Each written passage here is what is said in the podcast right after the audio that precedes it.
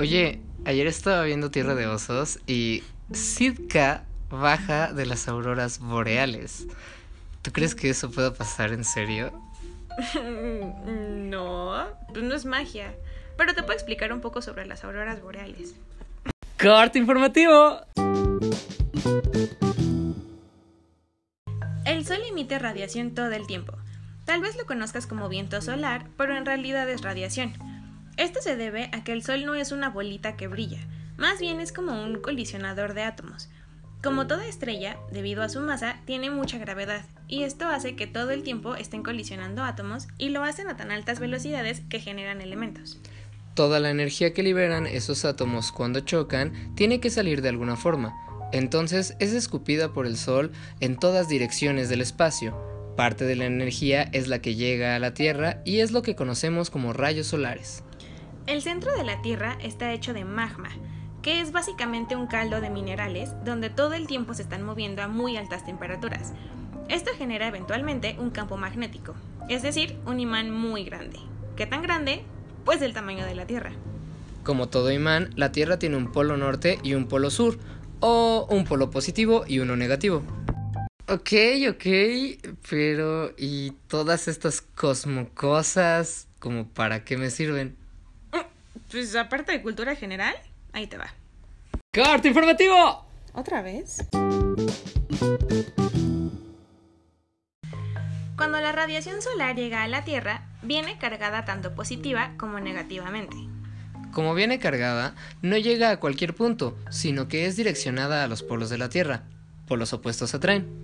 Entonces, los rayos cargados negativamente van a ser direccionados al polo positivo de la Tierra y los cargados positivamente al polo negativo. Otra cosa importante es la composición de la atmósfera terrestre. Nuestra atmósfera, en su mayoría, está compuesta de oxígeno, nitrógeno, argón, dióxido de carbono y vapor de agua. Cuando los rayos que ya están direccionados en los polos entran en contacto con la atmósfera, los elementos que la conforman absorben esa energía y la emiten en otra longitud de onda. ¡Ey, ey, ey, ey, ey! Para tu tren. ¿Cómo que otra vez? O sea, ¿cómo que la absorben y la emiten? O sea, ¿qué? Ok, contexto. Toda la materia absorbe y emite energía. La mayor parte de las veces esa energía viene en forma de luz. Cuando la luz choque con la materia, los elementos que la conforman absorben su energía y luego la emiten en otra longitud de onda. Dependiendo de la longitud de onda a la que la emiten, se dan diferentes colores. Por ejemplo, si la emiten en una longitud de onda de 700 nanómetros, el color que veremos será rojo. Y si emiten en una longitud de onda de 400 nanómetros, el color que veremos será violeta. Todo esto acorde al espectro electromagnético. El resultado de la emisión de la luz es característico de los componentes de la materia. El espectro de emisión es muy diferente para cada gas químicamente porque cada elemento químico emite su propio conjunto característico de longitudes de onda. Regresando a las auroras boreales, cuando los rayos entran en contacto con la atmósfera, los elementos que la conforman absorben esa energía y luego la emiten en otra longitud de onda, y es por eso que vemos sus colores.